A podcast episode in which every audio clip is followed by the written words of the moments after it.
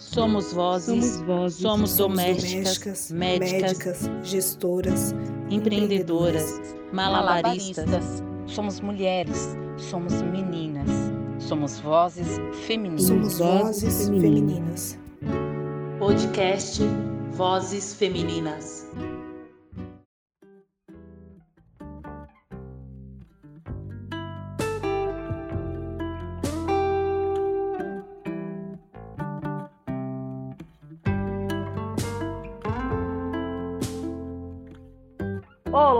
Seja bem-vinda, bem-vindo e bem-vindes ao Vozes Femininas. Eu sou a Catiana e estamos em mais um episódio. Hoje com o tema Corpo, Memória e Expressão. O Vozes Femininas é uma produção coletiva que tem a participação da Júlia Lúcia, da Kelly Baptista e minha, Catiana Normandia. Nessa segunda temporada, eu compartilho a apresentação com a minha parceira, Júlia Lúcia. Oi, Júlia, tudo bem? Bem-vinda! Olá, Catiana, bem-vinda. Você também a mais um episódio do Vozes Femininas. E você, ouvinte, bem-vindo, bem-vinda e bem-vinde ao nosso podcast. E nossa convidada do Vozes Femininas de hoje é Flávia Rosa, nascida e criada na periferia da Zona Sul de São Paulo, falando especificamente da região de Santo Amaro. Graduando em Artes do Corpo pela PUC de São Paulo, Flávia é terapeuta corporal e protética, cofundadora da Capulanas Companhia de Arte Negra e integrante do grupo Instituto Umoja Brasil, de Culturas Negras.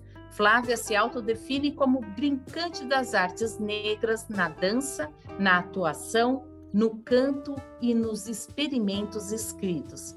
Para Flávia, a arte é a luz, ou como ela mesma diz, o candeeiro que ilumina os seus passos num retorno a si mesma. Flávia Rosa, seja muito bem-vinda ao Vozes Femininas. Eu que agradeço, menina. Licença para chegar. Donas da casa, me deem licença, me deem o salão de vocês para vadiar. licença aos mais velhos, aos mais novos, a todos que estão ouvindo a gente nesse momento, aos que já foram e aos que vão de vir. Licença dada, pode chegar, dona Flávia, maravilhosa, linda, linda, linda, linda. Bem-vinda, bem-vinda ao Vozes, que a nossa gira aqui, essa gira de escuta, seja maravilhosa, como é você, princesa, rainha, dona de tudo. Axé, somos, somos. Como diz uma menina que eu conheço no Instagram, Axé Dobrado. Maravilhosa. Você é... é...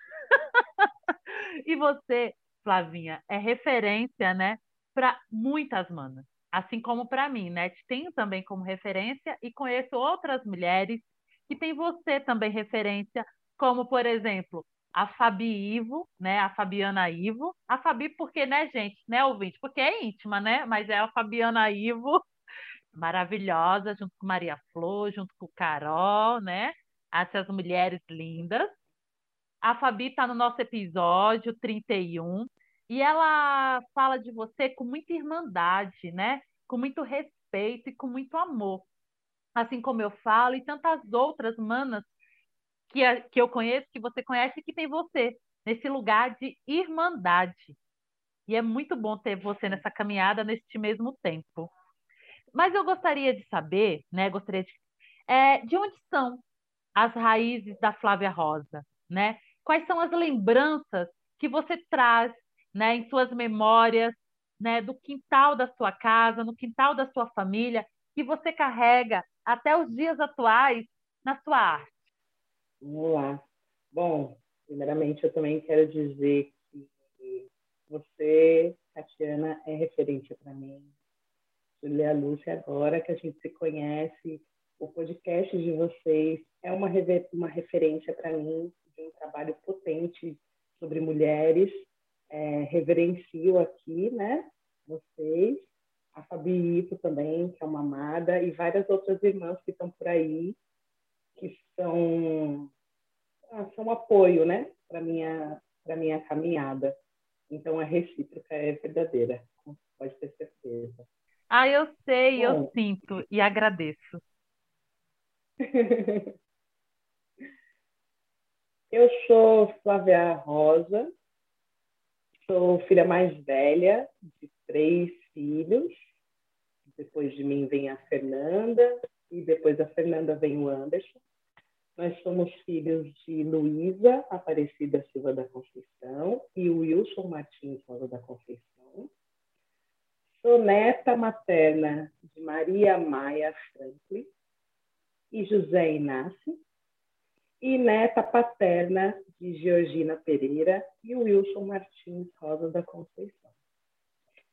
É... Essas são as minhas raízes mais próximas, né? Essas raízes me deixam lembranças lembranças muito bonitas assim, lembranças de infância de uma família que gostava muito de música, muito de dança, onde o carnaval era um momento fantástico de reunião da nossa família, onde todo mundo tinha um papel fundamental porque desde que meu, eu me entendo por gente, o carnaval faz parte da minha vida, né? Meus pais contam uma história que quando minha mãe estava grávida de oito meses, a minha avó e o meu pai tinham ido desfilar na Avenida Tiradentes e minha mãe ficou em casa porque já estava com oito meses e tal, né? Preocupada, então para fazer repouso, mas não se aguentou, pegou o busão e foi para a Avenida Tiradentes. Ou seja, oito meses eu já estava lá na Avenida Tiradentes, no meio do carnaval, ouvindo todo aquele batuque, ouvindo todo mundo cantar, dançar.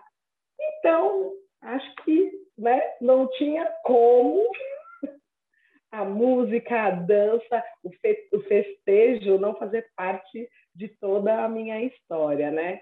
É, eu me lembro bem nas festas, assim, nos anos de carnaval, a minha avó materna, Maria Maia, ela gostava muito de reunir os familiares em casa e ela sempre desfilou na ala das baianas, né?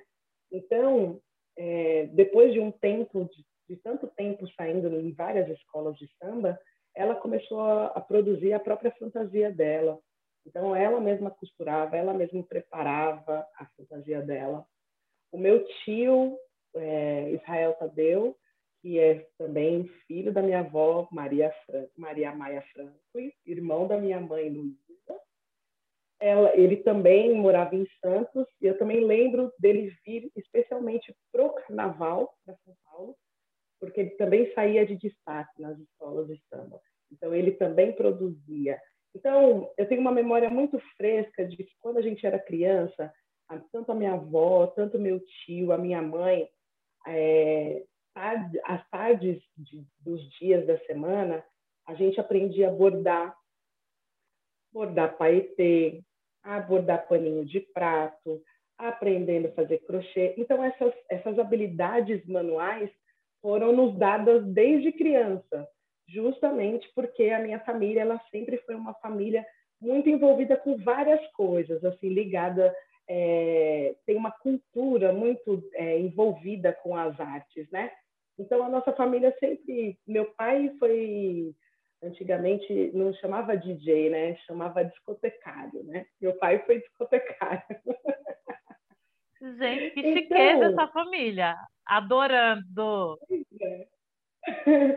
pois é, então assim, não tinha como, assim, o ritmo, a música, é, é, as artes, as habilidades manuais, a dança, tudo isso foi, foi um caminho desde sempre trilhado para a gente em casa. Então, são essas as lembranças que eu guardo, né, da, da minha infância. A minha avó Maria também, ela sempre gostou muito de dançar.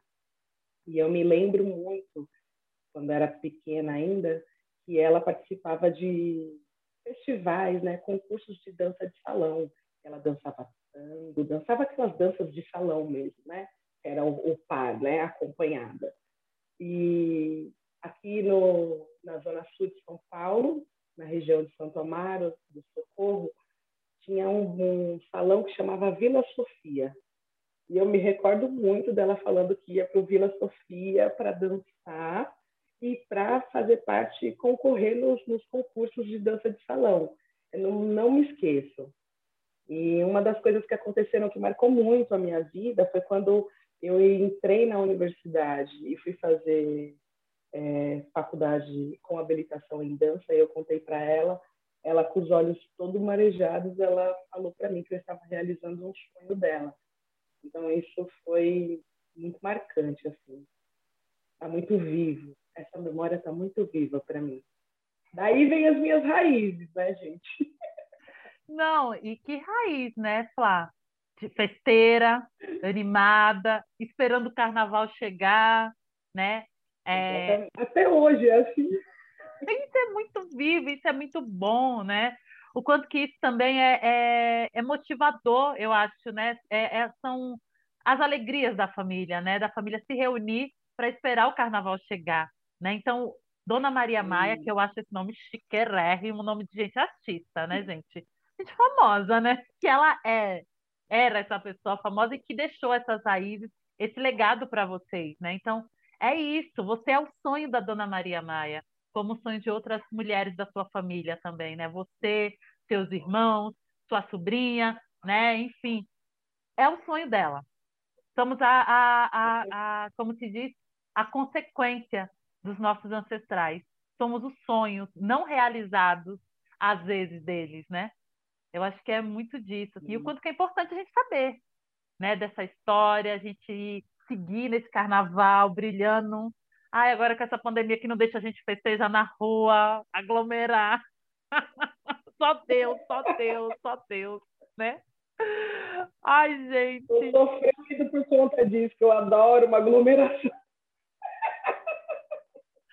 Ai, amiga, eu vou dizer também, viu? Olha, nem sei mais aglomerar, eu acho. Acho que eu nem sei mais aglomerar. Depois de dois anos, né, gente? Nem sei mais o que é isso. Mas que a gente possa. É, mas a mãe aprende rápido, viu? o que é bom, a gente aprende rápido, né? É igual andar de bicicleta. Nunca esquece, nunca esquece. Se tiver né? uma aglomeração, a gente lembra rápido. Ai, meu Deus. Assim, né? vacinada, a gente já está aqui vacinada, sim, sim, esperando a segunda segura. dose, com fé em Deus, né, com fé nos orixás, até dezembro. A gente espera que mais da metade da população também Legal. estejam né, vacinados e vacinadas, para que o ano que vem a gente pode o quê? Esperar o carnaval chegar. A gente possa comemorar, a gente possa abraçar quem a gente ama. É fundamental. E aí você reviver toda essa história familiar, né? E, e, o que é legal que você falou, né? Vocês aprenderam essa arte manual. Eu achei interessantíssimo. E aí também desenvolveram, com certeza, né, Flávia? Vocês para outras profissões, não é mesmo? Desde criança, aprendendo ali naquele ambiente familiar a produzir é, coisas, peças, roupas, enfim, vários artesanatos de forma manual, também é desenvolver, né, essa habilidade, não é? Sim, com certeza. É, teve uma época que a minha mãe já ela te, trabalhou de carteira assinada durante muitos anos e tal. Depois, quando ela engravidou do Anderson, que é o meu meu segundo irmão, né? É o terceiro, é o, a rapa do tacho. Ela resolveu ficar em casa, né, para estar mais perto da gente e tal. Então, ela fazia trabalhos, alguns trabalhos em casa. Quando o Anderson cresceu um pouco mais, que já conseguia ficar os três, né, já sabiam se cuidar melhor, ela começou a fazer reunião na casa das, das mulheres, né? Então, reunia ela com mais umas amigas de onde a gente morava, a maioria delas vendedoras, donas de casa, né? Então, uma vendia, sei lá, roupa, outra vendia tapauera. Então, elas saíam para fazer reunião na casa umas das outras. E a minha mãe, ela fazia artesanato. Minha mãe sempre trabalhou com coisas manuais, assim, desde, desde sempre que eu lembro, né? Então, isso foi muito, é, foi a vivência da gente. O meu pai também, um tempo que esteve desempregado, eu lembro dele fazendo uns cachepôs de colocar plantinha com lâmpada velha, né? Ele tirava o miolo da lâmpada, pintava bordinha, assim, coloridinha, aí ele é, fazia uns, uns, apoios de arame com madeiras, encaixava a lâmpada e fazia um vasinho, era a coisa mais linda. Então, assim, é muito, a minha família, ela, ela sempre foi muito é, das artes manuais, é, das artes de uma forma geral, eu digo, né? Culturalmente, assim, uma família é, bem de raízes negras, né? Porque a gente carrega essa ancestralidade nos nossos afazeres. E quando eu fui.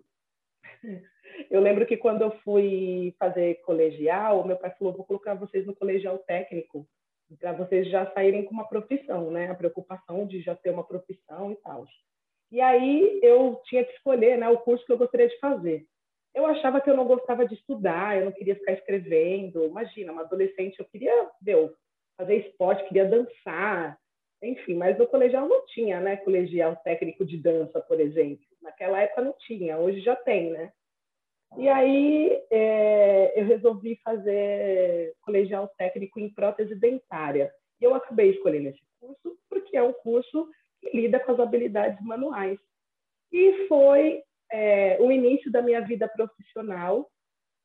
E eu sou protética há 22 anos. Até hoje eu trabalho com prótese dentária porque é um lugar que para mim também é muito habilidades artísticas, sabe? Principalmente porque eu trabalho com a área de subdentes. Então, gente, é uma coisa costurada na outra. É uma coisa costurada na outra. A minha habilidade manual de toda essa essa vivência, né, familiar, ela me possibilitou ter facilidade, né, para trabalhar nesse ramo da prótese dentária. Gente, que maravilha. ninguém sabe. Eu não sabia. Eu não sabia dessa sua outra profissão, né? Só sabia da sua profissão artística, né? Não sabia dessa sua outra pois é. profissão é. e eu achei maravilhoso, gente. Por isso que é isso, né? Conversando que a gente descobre. Adorei, adorei, adorei. Há 22 anos, hein, Flavinha? Arrasando aí, hein? Deixando o sorriso do muito povo mais... Não, e deixando o sorriso do povo muito bonito, hein? Ou seja, também está trabalhando com autoestima, tá ligada a isso, né? Sempre, ó, você está trabalhando sempre aí, ó, com a cura, né? Com cuidado, com amor próprio, arrasando. E falando nisso, de cuidado, de cura, né? Você também trouxe a questão da sua mãe, que reunia com outras mulheres. Isso me lembra das capulanas, né? Que é um grupo sim, formado, né? Que é um grupo formado por você, e por mais algumas mulheres maravilhosas, que daqui a pouquinho você vai dizer quem são essas mulheres, né? Vocês fazem espetáculos lindíssimos, né? Que diz muito sobre a cura e o resgate da autoestima da mulher negra, né? Traz essa questão da representatividade, né?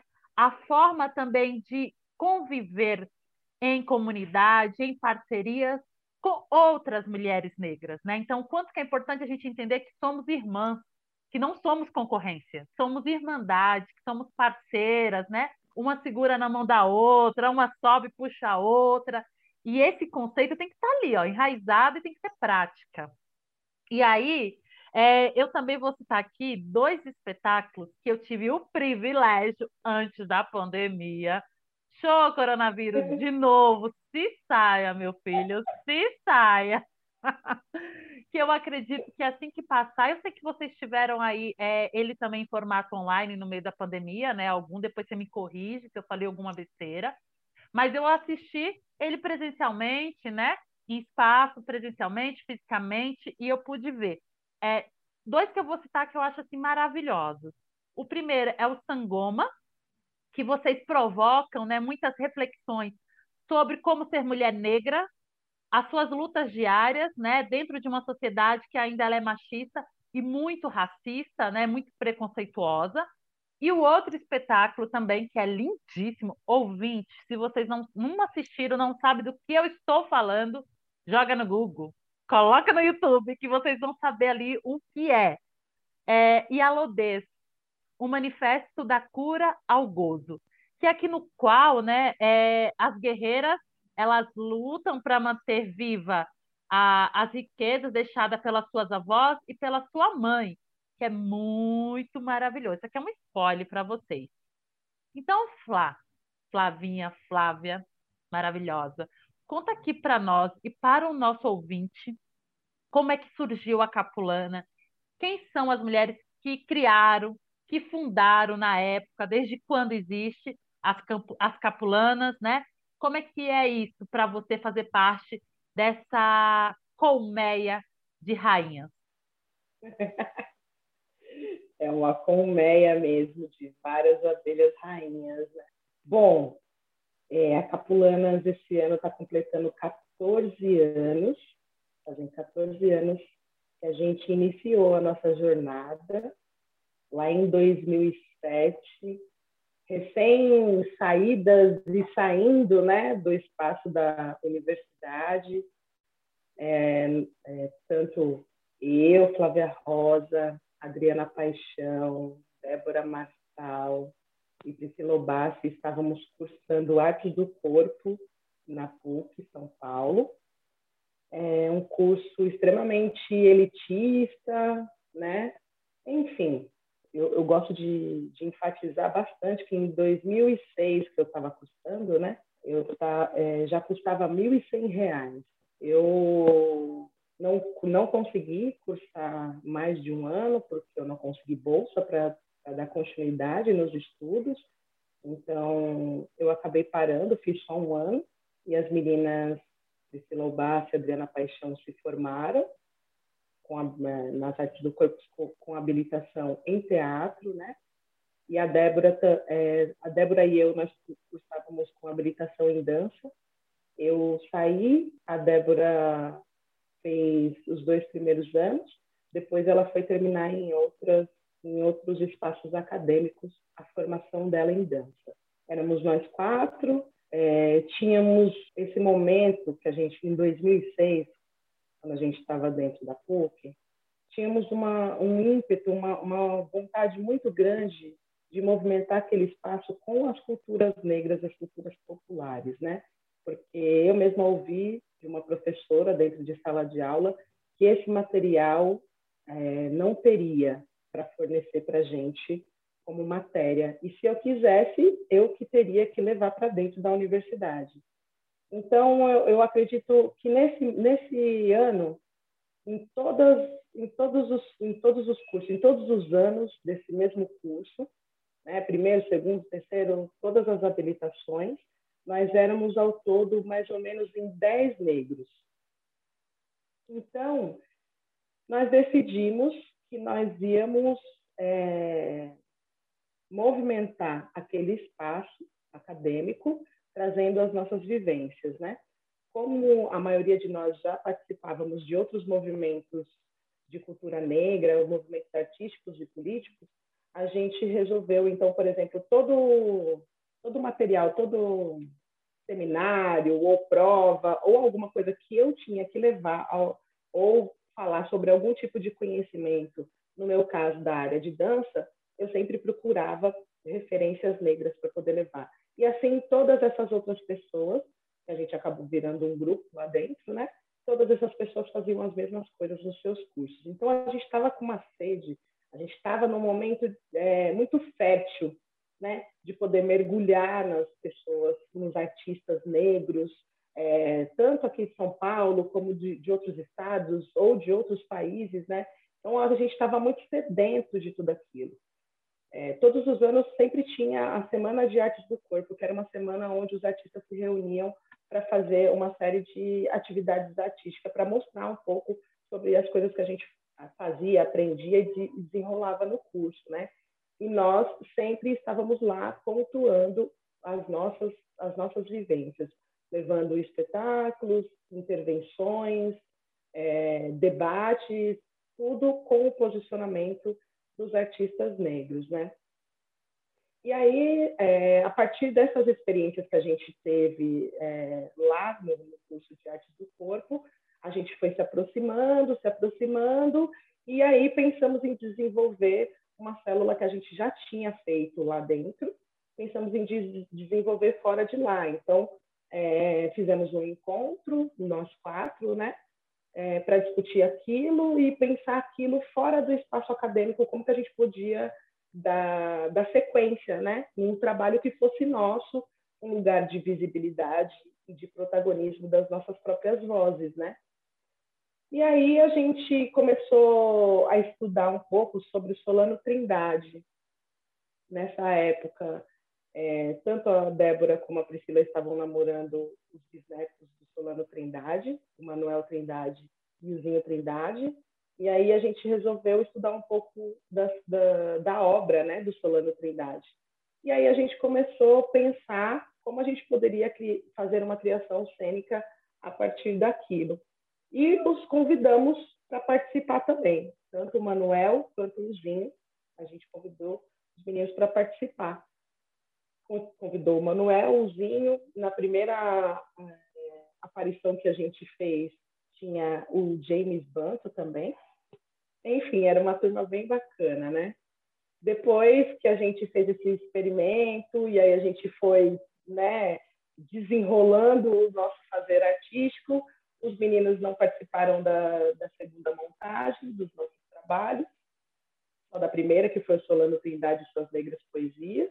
O segundo, eles já não participaram, e aí a gente foi se envolvendo com outros artistas, e aí chegou a Carol Euassi para fazer parte, né, de, como artista colaboradora também, né, do nosso trabalho. Depois veio a Rose Eloy, enfim, aí a gente foi flertando com outras pessoas e dando continuidade a essa caminhada de 14 anos, né? É, é um lugar onde é muito potente, porque 14 anos é, o, é muito tempo, né, para a gente manter uma relação de grupo. Então, a gente entende que a nossa, a nossa relação ela é para além do grupo, né? Ela não é uma relação profissional, ela é realmente uma, uma relação de irmandade, né? De, de coletividade, né? De comunidade, né? Então, são muitos os aprendizados. Poder caminhar com outras mulheres pretas são muitos aprendizados. Mas eu gosto muito disso e percebo que ao longo da minha vida eu sempre estive em coletivos de mulheres, sempre estive, assim. Um dos lugares também que hoje eu faço parte, que é um coletivo de mulheres também daqui da Zona Sul, que é um núcleo de mulheres negras, aonde também em 2015 a gente teve uma vivência muito intensa e a gente não, não manteve os encontros como era antigamente, mas a gente ainda tem um elo muito forte e é isso, a gente se apoiando, né? Se apoiando nessa, nessa caminhada, nessa jornada. Eu entendo que sororidade está nesse lugar. A sororidade, ela está, para mim, ela é seletiva. Então, ela está para quem está comigo, para quem está construindo comigo, para quem está caminhando comigo, comigo, né? São as minhas contemporâneas que estão segurando na minha mão. E aí é para com essas mulheres que eu estou aqui é, ofertando a minha mão também para caminharmos juntos. Eu também tenho essa definição de sororidade, exatamente do que você falou, né? Para aquelas mulheres que estão comigo, que caminham comigo, que me ajudam e que eu ajudo e que eu posso contribuir da melhor forma possível, né? Eu também tenho muito disso. E aí vamos juntas até o fim. Até o fim, para mim, eu, Catiana, é até o fim mesmo, né? É até a última gota, né? Então eu tenho muito essa questão também muito forte. E vida longa, né, gente? As capulanas, 14 anos, 14, né, que você falou. É. Não, é exato. Assim, não, e com todas as, vamos dizer, se diz, as dores e a, as delícias de viver em grupo, né? Que a gente sabe que também não é fácil, porque somos pessoas, viemos de lugares diferentes, né? Temos personalidades diferentes e conviver em grupo não é fácil. Mas conviver em grupos, às vezes também só com mulheres pretas, apesar, apesar da gente saber que somos plurais, também não é fácil, mas como é bom, né? Como é importante, porque a gente cresce bastante. Como é bom ver uma irmã que você fala assim, poxa vida, que legal que ela está nesse lugar bacana, de prosperidade. Que bom ver uma mana sua prosperando naquilo que ela escolheu, né? Porque é isso, gente. Eu posso não estar, mas se eu vejo a Flávia lá, eu estou também porque eu sei que ela vai movimentar a estrutura da sociedade, né? Porque eu sei disso. Então, eu acho que essa consciência a gente precisa ter, né? Nós aqui a gente está falando no mês de julho, né? O mês que a gente comemora, dia 25, né? É, o Julho das Pretas, que a gente também traz essa questão, essa hashtag. Então, quanto que é importante a gente ter essa consciência, dessa coletividade, dessa irmandade de mulheres pretas, porque a gente não ganha sozinho, né? A gente não ganha sozinha, a gente ganha com todas, né? Uma vai, com certeza, eu já estou feliz, porque eu sei que ela movimentou a estrutura. Isso é fato. E vida longa aí para as capulanas, né, que faz um trabalho excelente, maravilhoso. Ao nosso ouvinte, fiquem tranquilos e tranquilas, que vamos deixar na legenda é, as redes sociais, é, vídeos, né, no canal no YouTube, para quem quiser procurar, assistir, procurem saber, pesquisem mais, que vocês vão amar, né, conhecer essas mulheres assim tão maravilhosas que fazem trabalhos excelentes e necessários para todo mundo, comunidade preta ou não, é importante conhecer, né? Vida longa aí, viu, para vocês. Vida longa. E o que eu achei interessante, Kate, é o nome, o nome do grupo, Capulana. Capulana é esse tecido que as moçambicanas utilizam para ah, segurar os seus filhos junto ao corpo, ou então para é, cingir o próprio corpo, vestir. Utiliza também para fazer aquele apoio para poder carregar os volumes é, sobre a cabeça. Então, é, é, são sempre muito lindos, muito curiosos, muito coloridos, e mostra um pouco, ou dialoga um pouco com a diversidade com a multiplicidade que todo grupo tem. Aqui o Vozes Femininas são três mulheres muito diferentes e muito plurais também. Enfim, é isso que é, é, que é fantástico, e é isso que as pessoas precisam entender, que a diversidade, ela não é uma ameaça, ela é uma riqueza, né? Ricas também como as atividades que vocês promovem. Além dos espetáculos, as capulanas oferecem oficinas, encontros. Houve um projeto por conta da pandemia, esses encontros, essas oficinas foram realizadas de forma online. E todas essas atividades estão debaixo de um guarda-chuva que vocês chamaram de ONIM, O-N-N-I-M, que é uma tradução de um símbolo adinkra, que quer dizer quem não sabe pode saber aprendendo. As atividades que vocês oferecem debaixo desse guarda-chuva Omnim são Pilates, Teatro Negro, Estudos Lunares, Dança Materna, fiquei muito curiosa, Escrita à Flor da Pele e Gira de Poder, sendo que essa atividade é exclusivamente dedicada e conduzida pela Flávia Rosa.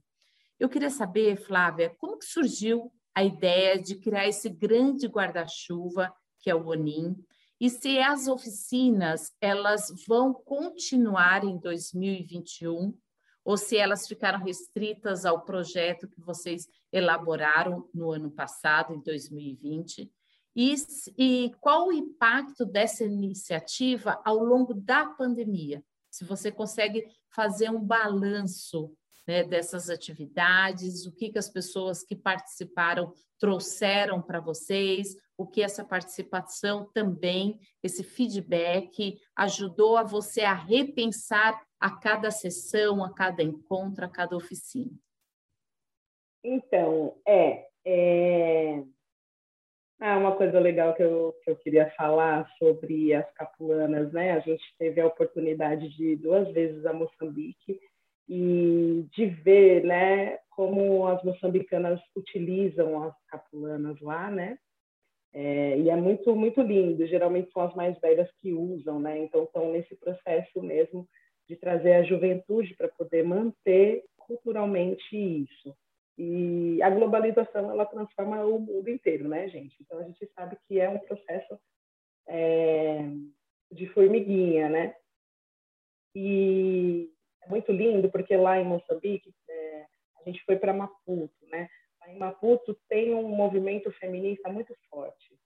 E elas utilizam as capulanas também para, o movimento, né? Com o movimento delas. Então, é, quando tem alguma enfim, alguma manifestação que elas vão fazer, elas estampam a, a capulana com aquele objetivo que elas estão, se tem alguma coisa, algum posicionamento político que elas têm que fazer, elas estampam também a capulana com aquilo. Elas vão a algum lugar, todas vão segurando as suas capulanas, sabe? E se tem algum tipo de enfrentamento, alguma é, fala a ser dita, elas estão ali todas posicionadas com as suas capulanas. Então, isso é muito bonito de se ver e de, de acompanhar. Assim. É, sobre a capulana, a gente denomina de Onim todas as formações que a gente faz, né? É, foi uma iniciativa e uma decisão que nós tomamos é, que nós faríamos a nossa própria universidade, porque a universidade que nós fizemos foi tão hostil com a gente, pensando todo esse posicionamento racista, né? é, e todos os istas que a gente conhece. Então, a gente decidiu que nós íamos fazer a nossa própria universidade, convidando as pessoas que falam sobre o que a gente quer saber, que falam e pesquisam coisas do nosso interesse.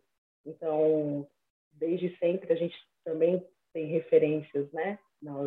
professores, doutores, que pesquisam e que falam e que vivenciam é, sobre as culturas negras, né? Então, a gente decidiu que nós traíamos essas pessoas para palestrar para gente, para dar formação para gente. E aí a gente intitulou todas essas formações de ONINs.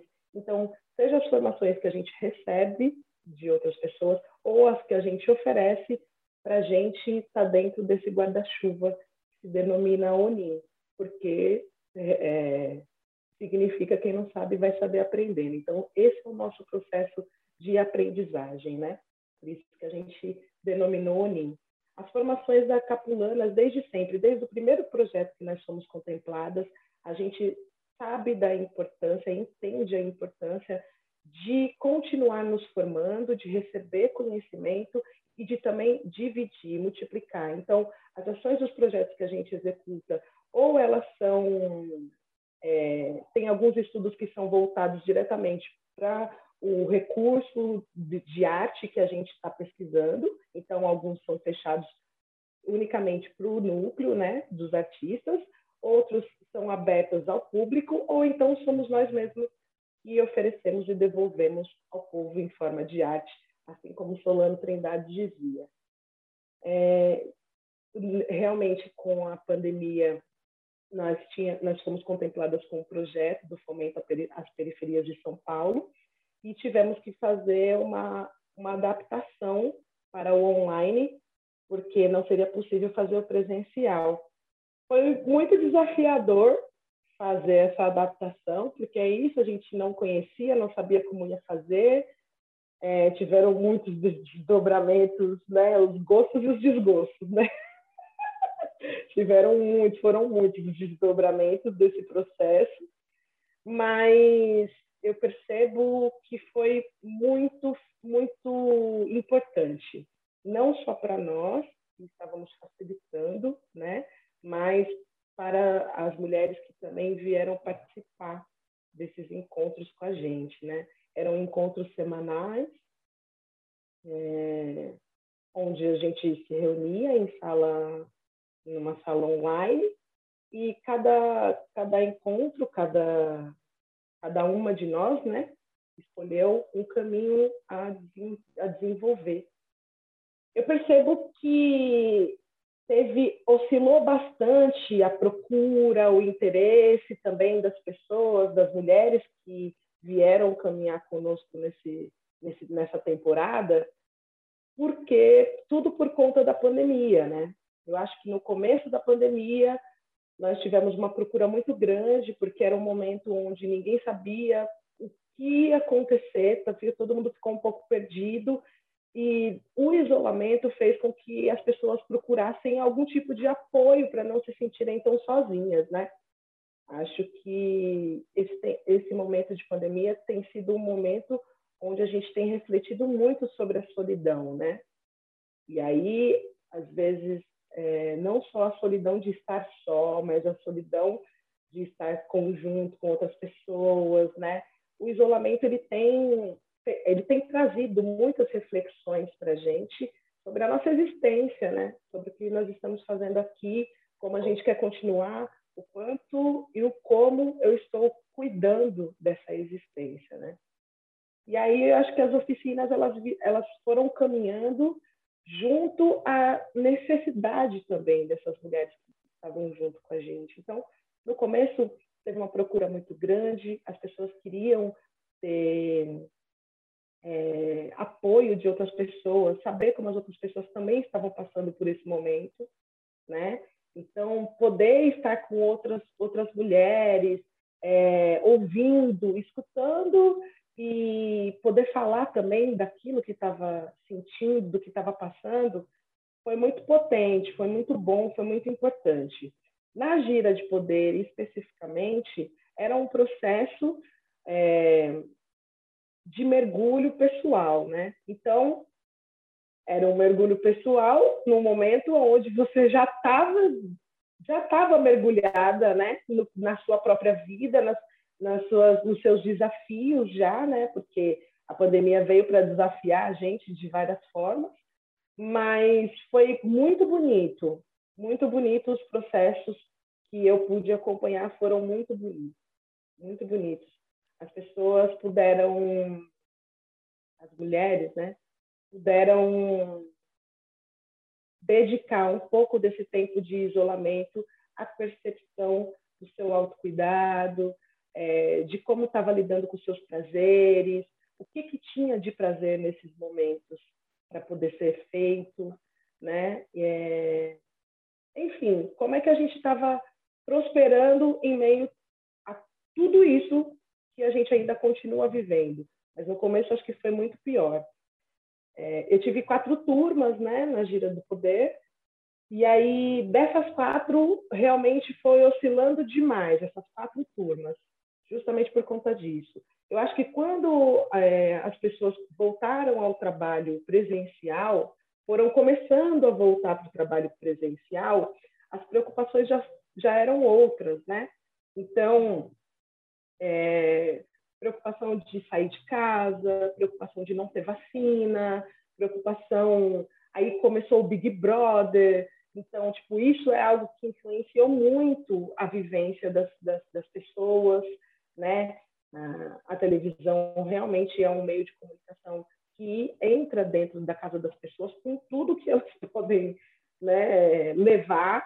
E assim, então, é, esse programa foi um programa que mexeu demais. Eu lembro da, da, das rodas, as mulheres falando que estavam com dificuldade de poderem se observar porque estavam preocupadas com o que estava acontecendo dentro da casa do Big Brother, sabe? Porque aquilo mexeu muito com a gente. Tiveram várias cenas, várias situações é, para se discutir o racismo e que estava mexendo com a gente, a ponto de, de deixar a gente imersa naquilo e a gente não conseguir se perceber né? Perceber como é que estavam os nossos próprios fluidos, como é que estavam os nossos os nossos sentimentos, as nossas emoções, enfim, foram é, esse projeto foi um projeto onde nos possibilitou é, prosperar bastante no que eu digo de valeu muito a pena, valeu muito a pena perceber tanto as partes boas quanto as partes que não foram tão boas, perceber como que a pandemia estava mexendo com a gente, mas perceber isso estando em coletivo, estando em roda, estando entre mulheres pretas periféricas, porque é, com certeza esse tempo que nós estávamos juntas, do que gente, da escuta que nós estávamos nos ocupando, né? Aquilo preencheu boa parte dos nossos dias de reflexões, de entendimento de nós mesmas é, e do coletivo, né? seja do coletivo dentro daquelas salas ou do coletivo mundial mesmo, global que eu estou me referindo. Infelizmente, eu fui... Não, eu ia falar, falar que eu, eu ia falar que eu fui uma dessas que girou aí com você na primeira turma, né? E aí eu, eu percebi também isso, né? Que você está trazendo não somente né, na, na Gira do Poder, mas tantas outras formações. É, sei lá, em março de 2020, com o anúncio da pandemia, com o anúncio do isolamento, do distanciamento, nem era distanciamento ainda, né? Era isolamento. E aí, realmente, a gente nunca, né, tinha vivenciado na nossa geração, nem na geração da minha mãe, da minha avó, é uma pandemia, né? Assim, o que é uma pandemia? Né? Do que vive? Aonde está? O que a gente faz? Então, bateu na nossa porta o medo da morte, e também como vamos sobreviver. O que é viver dentro de casa sem sair para as ruas? E eu lembro, Flá, eu não sei você e a Júlia, né? É, mas no começo eu ficava assim, gente, parece aqueles filmes que a gente assistia, né? Que todo mundo preso dentro de casa. Tipo, foi isso que veio na minha cabeça, né? Ai, meu Deus, se a gente colocar a cara para fora, vamos morrer, sabe? O, a, a bactéria, né? O vírus está no ar. A gente vai morrer.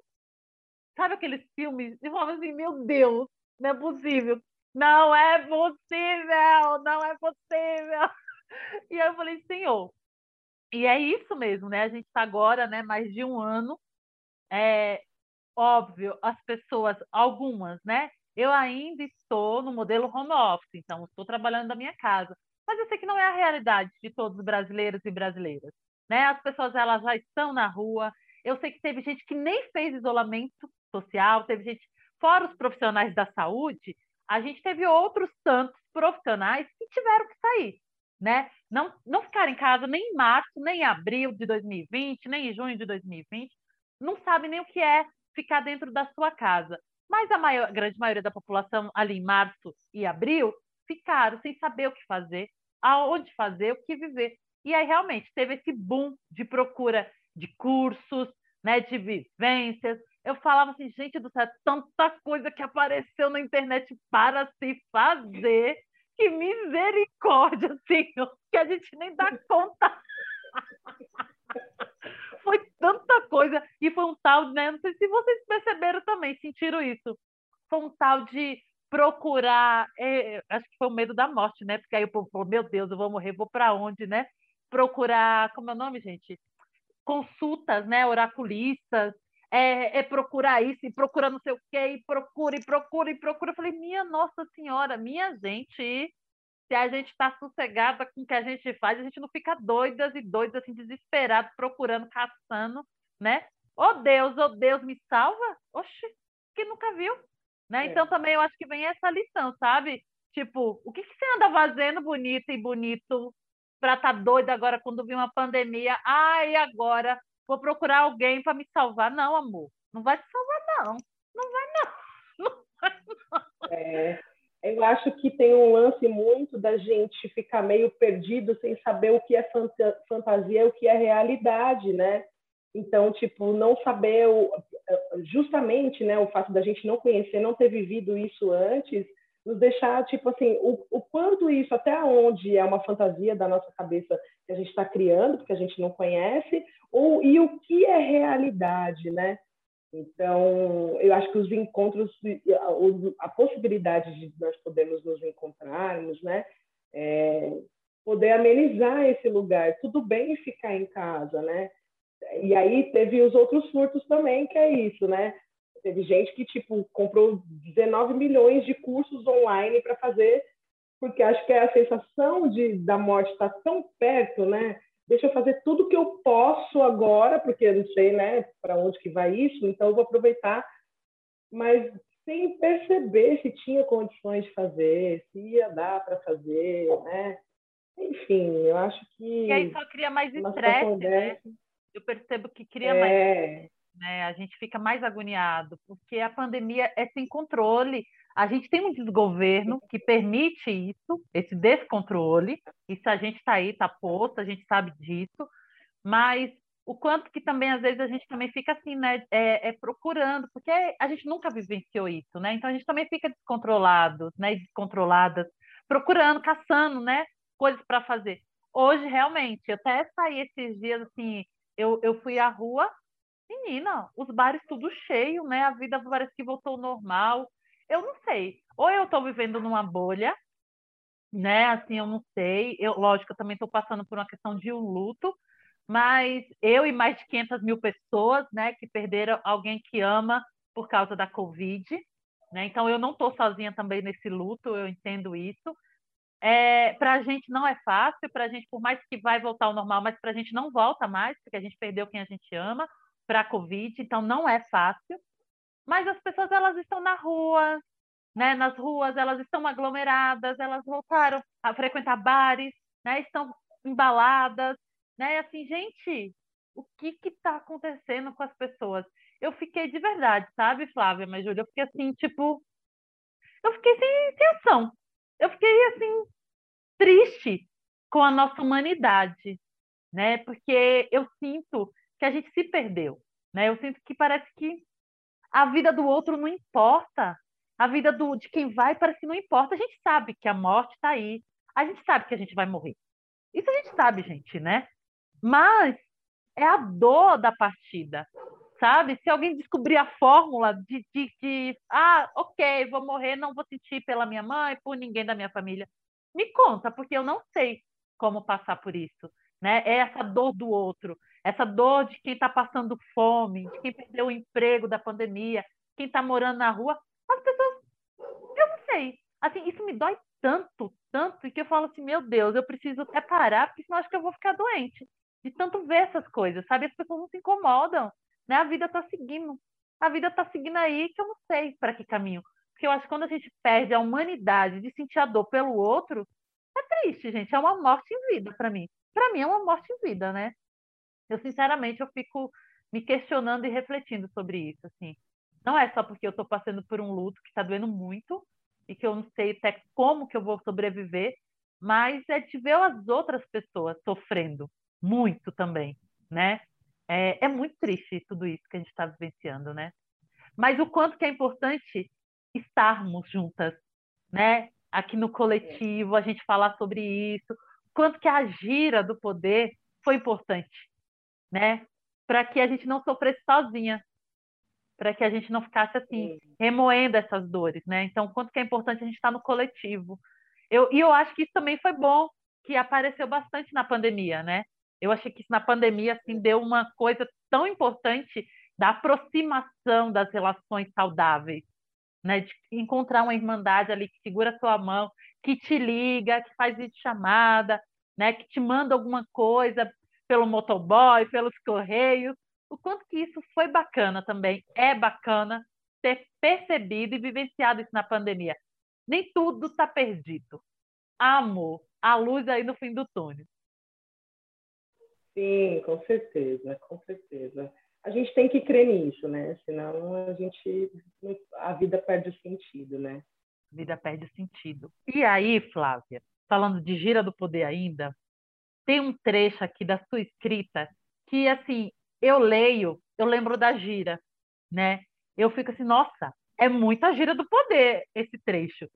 Diz assim: a chama que acende e aquece as flores uterinas de nós todas, as labaredas vulcânicas que nos fazem renascer de amor, de paixão, de tesão e de vários ãos, derramados por nossas vulvas, um clarão quente de nós. Esse trecho eu retirei do livro Samba em Primeira Pessoa, que foi organizado pelas maravilhosas Carmen Faustino, Maite Freitas e Patrícia Vaz. Um beijo, meninas, um beijo, mulheres maravilhosas. Ele foi lançado em 2018, né? Você tem outras escritas também, né, Flávia? E muitas, ela está falando sobre o poder feminino, é, a cura das nossas dores, né? A cura do nosso útero, a importância do gozo, né? O poder da mulher e em especial da mulher negra. E aí eu te pergunto, desde quando você escreve poesias?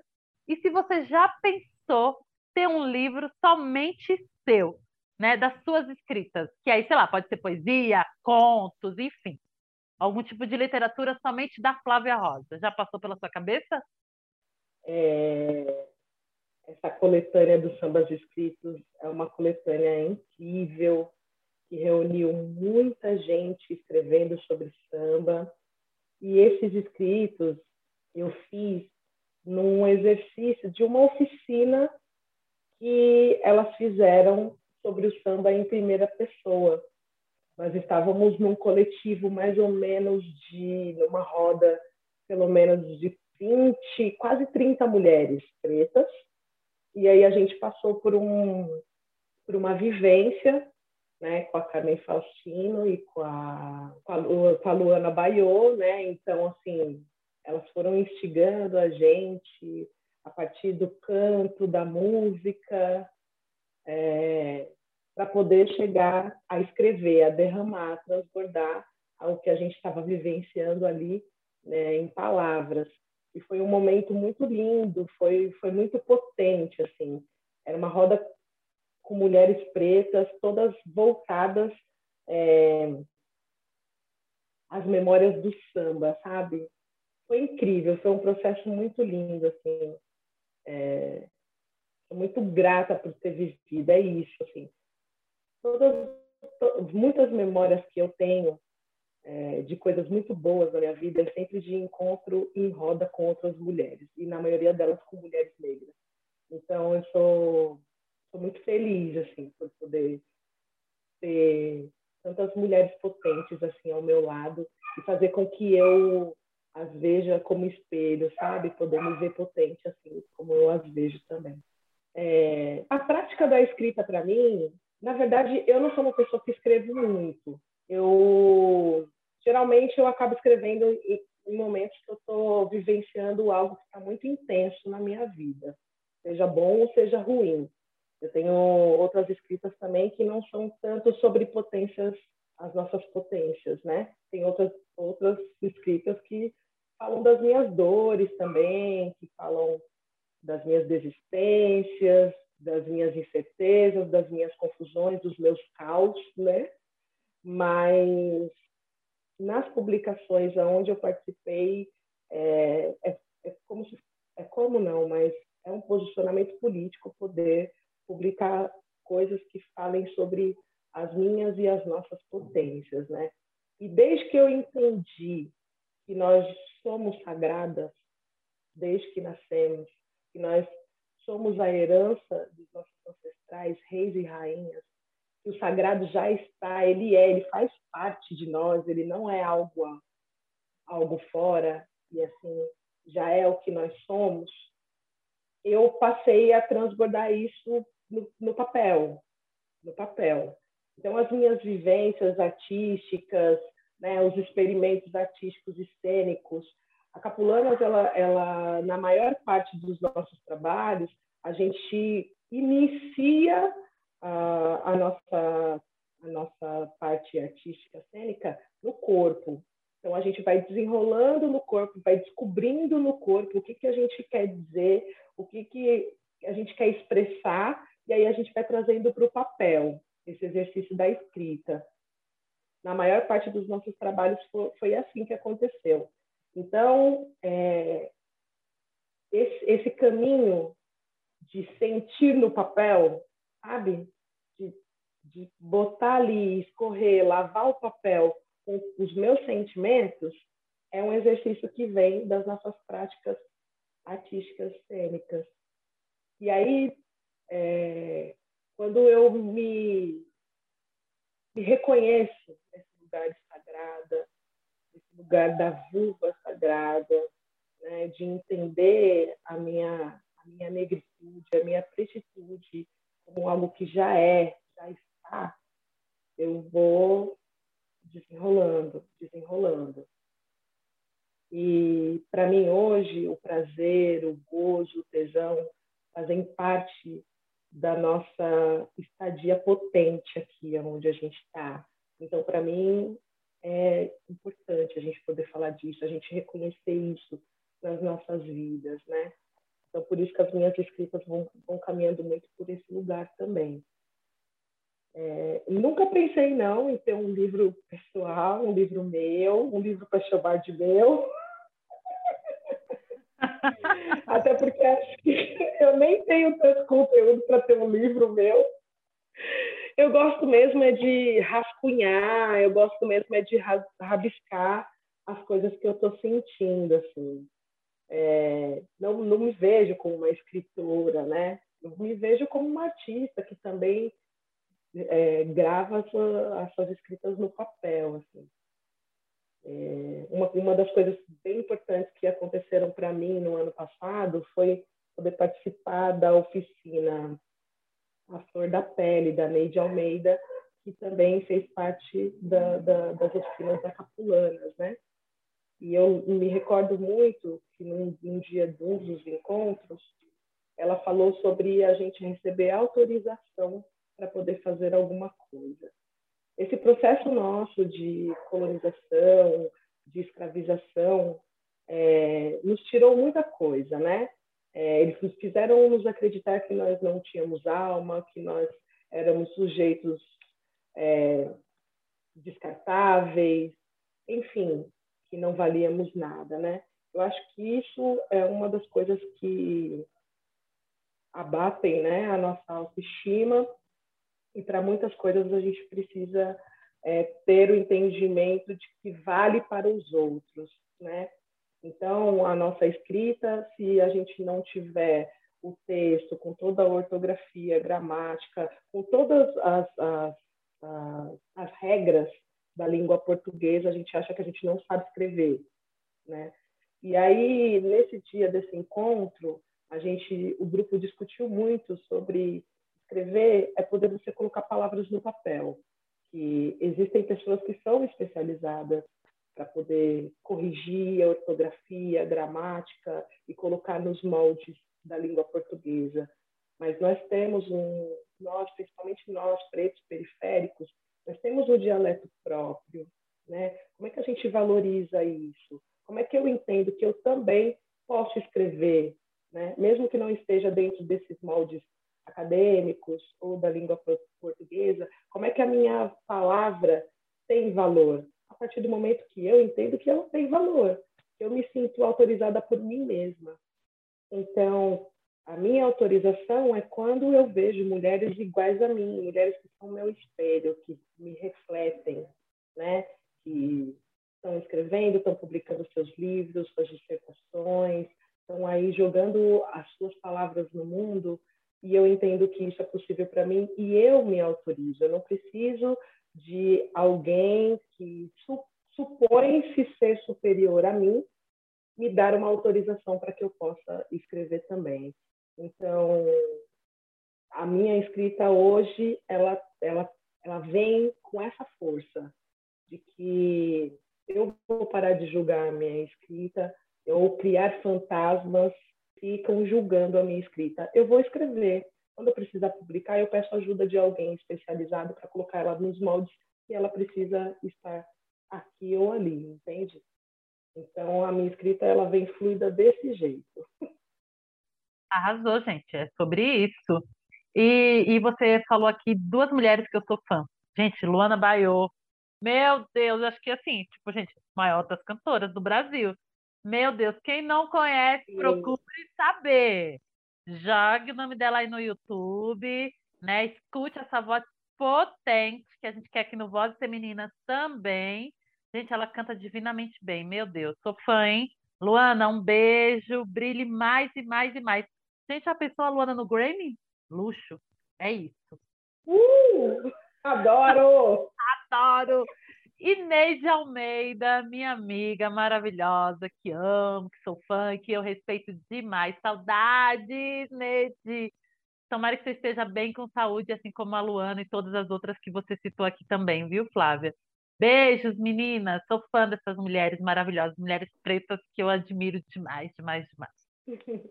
Pegando carona nesse festejo da Catiana, eu queria, Flávia, fazer uma conexão com algo que você falou agora há pouco, que é o seu processo de criação, processo de criação das capulanas, que se inicia no corpo. E aí você fala alguma coisa do tipo: a gente primeiro desenrola no corpo e posteriormente a gente vai registrar na escrita. A escrita ela tem uma lógica, da esquerda para a direita, de cima para baixo, ela tem as suas normatizações, né? Não estou aqui discutindo se deveriam ou se não deveriam, mas a lógica da escrita ela é linear. E o processo de criativo, ele é pulsante, ele não tem ordem, ele é aquele caos desordenado e saudável e potente.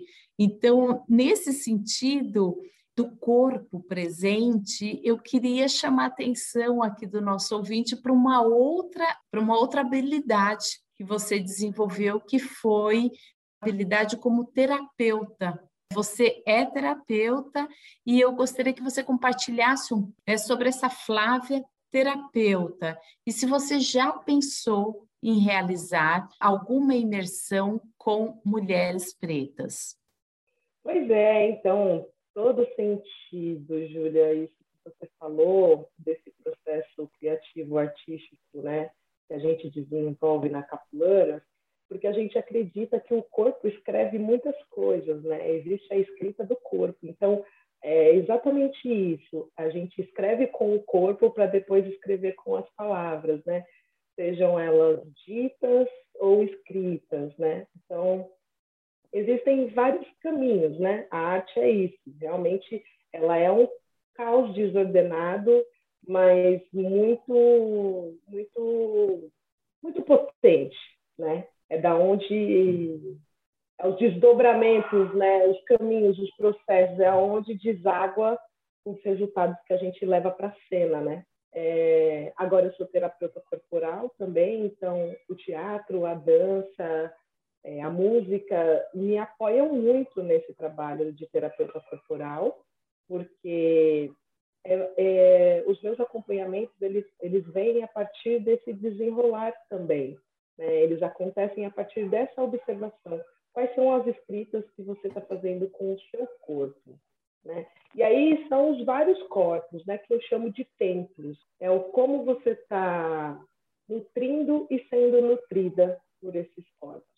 Então, tem o corpo físico, como é para essas percepções, né? Como que a gente direciona essa percepção de como a gente está nutrindo e sendo nutridas pelos nossos corpos físicos, pelos nossos corpos espirituais, pelo nosso templo da mente, o nosso templo casa e o próprio planeta também, né? Então, é a gente ampliar a nossa capacidade de percepção, ampliar todos os nossos sentidos e perceber como é que esses templos, como é que a gente está nutrindo e sendo nutridas por esses templos ao qual a gente habita, né? Seja ele o global, que é como a gente lida com essa natureza, que também é a nossa natureza, é a nossa primeira natureza, né? Que é o, o plano vegetal, mineral e animal. Né? Como é que a gente se relaciona com isso? Mas como é que a gente se alimenta? Como é que a gente alimenta e é alimentado com a nossa mente, o nosso espírito, o nosso, o nosso corpo físico e a nossa casa, que é onde a gente guarda tudo, né? Que é onde a gente protege e, e deita o nosso ori, né? Então, que a gente tem de mais é, é, sagrado fica guardado dentro da nossa casa, onde a gente descansa. Então, como é que a gente como é que a gente se conecta, né? Como é que a gente alimenta e é alimentado? É, esse processo de terapeuta ele é novo, né? Eu me formei, eu fiz a primeira formação de terapeuta corporal é, do final de 2018 para 2019. É, e aquilo já começou a mudar. Foi ali que eu comecei a entender que nós já somos sagradas, né?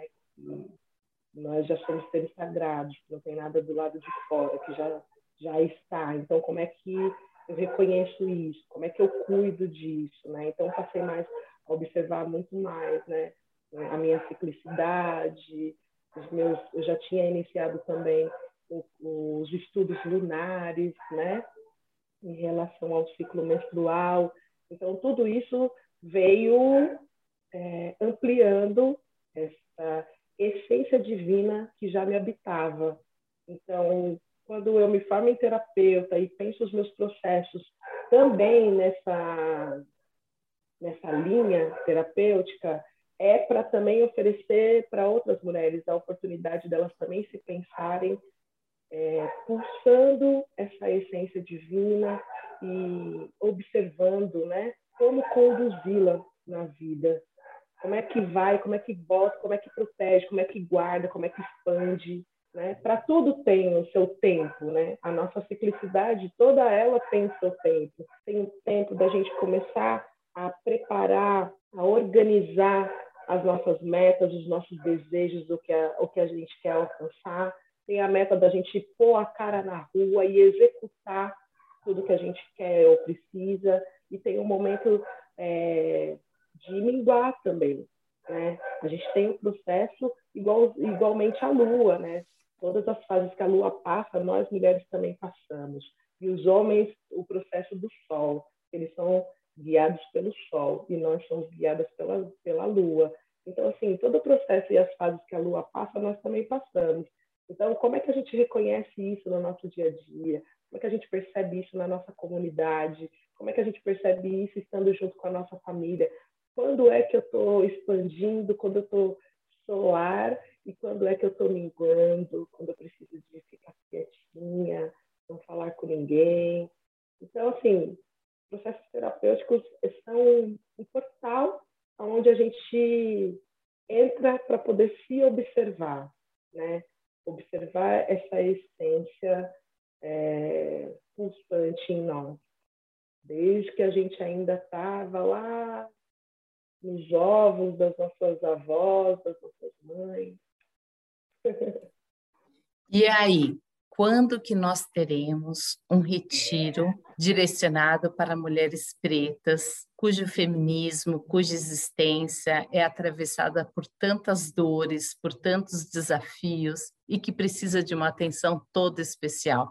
Então, a pergunta volta: quando é que você vai fazer um retiro, é alguma imersão somente com as mulheres pretas, porque eu e Catiana Normandia já estamos inscritas, inclusive. É, exatamente, já estamos aqui, ó, na filinha, só esperando. Vamos incluir a Kelly Batista também, obviamente, vozes femininas em peso. Exatamente. Uou! Sim, eu já recebi alguns convites já para fazer algumas imersões com grupos, né? É, na verdade, já eram para ter acontecido, mas, enfim, realmente o momento da pandemia deslocou muito a gente, né, dos planos que a gente tinha. Então, vai acontecer sim, por enquanto ainda não dá para planejar. Eu acredito que a partir do ano que vem eu vou conseguir estar tá, tá mais segura e mais confiante, né, para poder procurar espaço, pensar isso é, de uma forma é, ampliada, tipo quantos dias, aonde dá para ser, é, o que que a gente vai precisar, enfim, para poder concretizar de fato essa, essas vivências, né? Eu ainda tenho uma dívida com todas as mulheres que passaram na gira do poder, porque a gente ainda vai se encontrar presencialmente para poder selar todos os pactos e as escutas que nós fizemos naquelas rodas, porque foi muita coisa importante, né? Foram muitas transformações, muitos processos importantes que a gente vivenciou. Então, vai existir sim esse esse momento do presencial, é, mas com segurança, um momento onde é, com certeza estejamos todas vacinadas, né? Para poder nos sentirmos mais seguras, né? Porque esses encontros não tem como fazer se a gente não tiver abraço, não tiver toque, não tiver junto, sentindo de fato é, todos os corpos, né? Os físicos, o astral, o espiritual, tudo junto. É um encontro que transcende. Perfeito, perfeito. Aguardemos. Vamos aguardar, né? Bem bonitas, vivas, com saúde, né? Para cuidar da pele, para chegar lá nessa vivência bem bonitas, maravilhosas e plenas. Aguardemos, né? Beijo. Close certo. Ai, meu Deus. Flavinha, eu ficaria horas batendo papo com você, né? A gente está finalizando. Ai, gente, amei demais, demais, demais, demais. Sou muito sua fã, adoro conversar com você. Você é essa mulher que acolhe, que escuta, eu adoro. Vida longa, rainha, vida longa, irmã. Eu amei demais. Que Deus e os orixás te abençoe, te ilumine. E que assim que a gente puder, a gente possa aglomerar num samba. Não que a gente não samba dentro de casa, gente, mas nada como sambar aglomerado, aquela vucu aquela gente toda grudando na gente, Com né? certeza. Ai, meu Deus! Meu Deus, volta! Sambar Ô, coronavírus, fora Bolsonaro, por favor. fora, fora, fora! Que a gente possa voltar a ter, a festejar a vida, né? Então que a gente se encontre aí em alguma roda de samba também, né? Que a gente sambe muito, assim que puder aglomerar. Eu agradeço aqui a sua voz, né? A confiança em compartilhar essa narrativa conosco aqui do Vozes Femininas, nesse mês especial de julho, né? De um ano de Vozes Femininas. Muito, muito obrigada. Você é maravilhosa. Continue assim, continue sendo essa pessoa linda, iluminada, assim como a gente logo falou lá no início, a Júlia contou que você que você ilumina e você realmente você ilumina a vida de muita gente, viu? Você é rainha. Lembre-se sempre disso. Que seguimos juntas. Muito, muito obrigada. Seja sempre bem-vinda aqui no Vozes, não é mesmo, Júlia?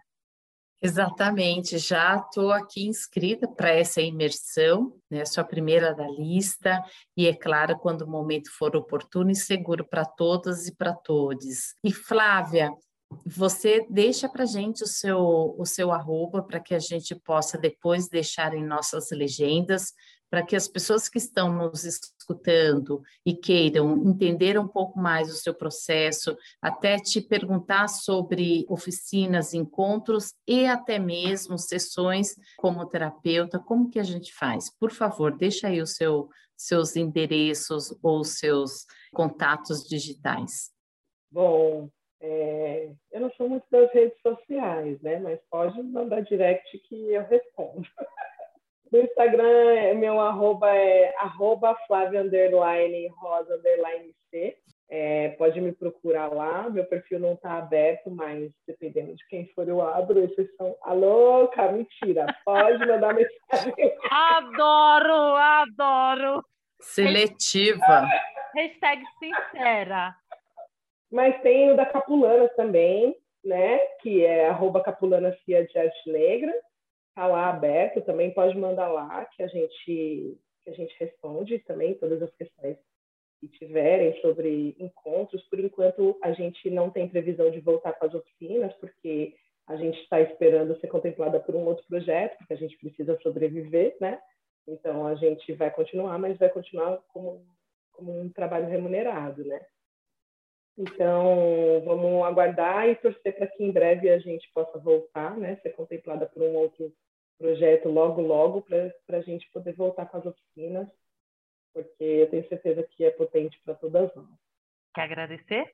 Quero agradecer, sim. Quero primeiro parabenizar vocês por esse um ano de Vozes Femininas, esse trabalho tão importante, tão potente. Quero reverenciar a ancestralidade de vocês, todas as mulheres que vieram antes para dar oportunidade para que vocês estivessem aqui hoje fazendo esse trabalho tão importante dando visibilidade e, e esse lugar de fala para nós que há tanto tempo ficamos caladas, porque nos calaram, né? Então, esse lugar, eu digo que é o silenciamento. Esse lugar de desilenciar, ele faz parte da nossa cura. Então, acho que o que vocês fazem também é, é um processo de autocuidado de cuidar de outras mulheres, dando oportunidade para elas soltarem a voz e contarem as suas histórias. Então, quero agradecer muito a oportunidade de poder fazer parte desse time tão incrível, dessas mulheres tão incríveis, as quais vocês têm entrevistado, e poder participar desse trabalho lindo que é o trabalho que vocês fazem. Então, agradeço a todos que vieram antes, aos que hão de vir, e todos, todas e todos que estão agora aqui com a gente. Axé, irmã, eu fico emocionada, né? Ai, eu ando muito emocionada. Muito obrigada pelo carinho. como eu disse e repito, o Vozes é nosso. A gente só está aí há um ano resistindo porque temos mulheres como você, as outras que passaram, as próximas que virão, confiando na gente e ter esse lugar, né? Exatamente, Flávia, assim, quando, né, exata, quando eu pensei no Voz, eu pensei nesse lugar. Se o povo não dá é, abertura para nós falar, falarmos, vamos abrir os espaços, vamos fazer o nosso espaço, né? Vamos fazer a gente então falar. Então vocês escutem, porque a gente vai falar. Né? Então esse é o lugar. Então muito obrigada, porque a gente não veio no mundo para quê, meu filho? Eu não vim só para brilhar também, né? Eu vim para fazer acontecer. É isso. É isso né? mesmo. então, muito obrigada, obrigada mesmo. Agradeço mais uma vez. O Vozes está, estará sempre de portas e janelas abertas para você, para as capulanas e para todas as outras manas que virão e que daqui a pouco a gente conhece para trazer novamente. Muito obrigada. Axé, irmã.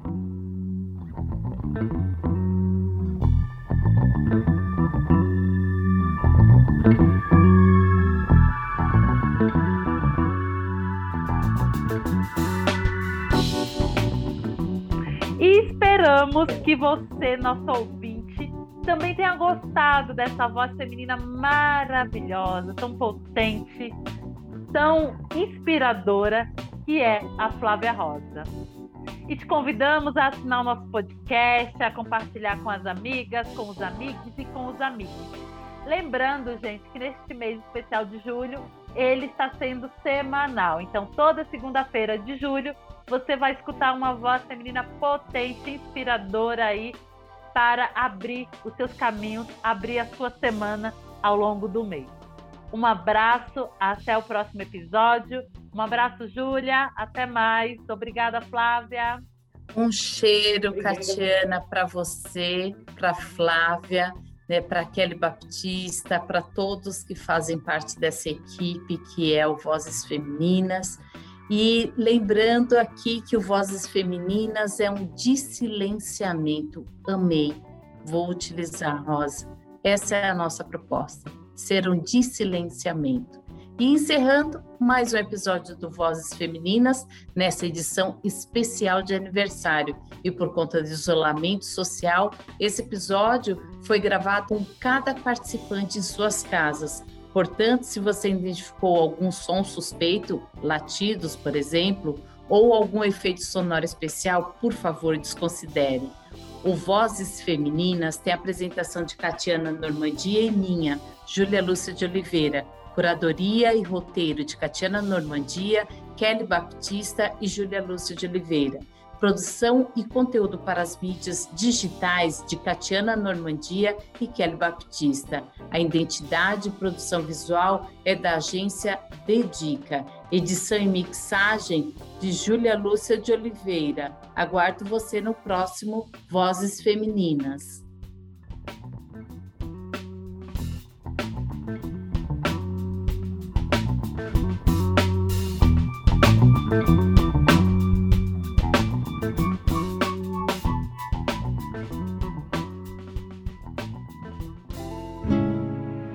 Somos vozes, somos, vozes, somos, domésticas, domésticas médicas, médicas, gestoras, empreendedoras, malabaristas. malabaristas. Somos mulheres, somos meninas, somos vozes femininas. Somos vozes femininas. Podcast Vozes Femininas.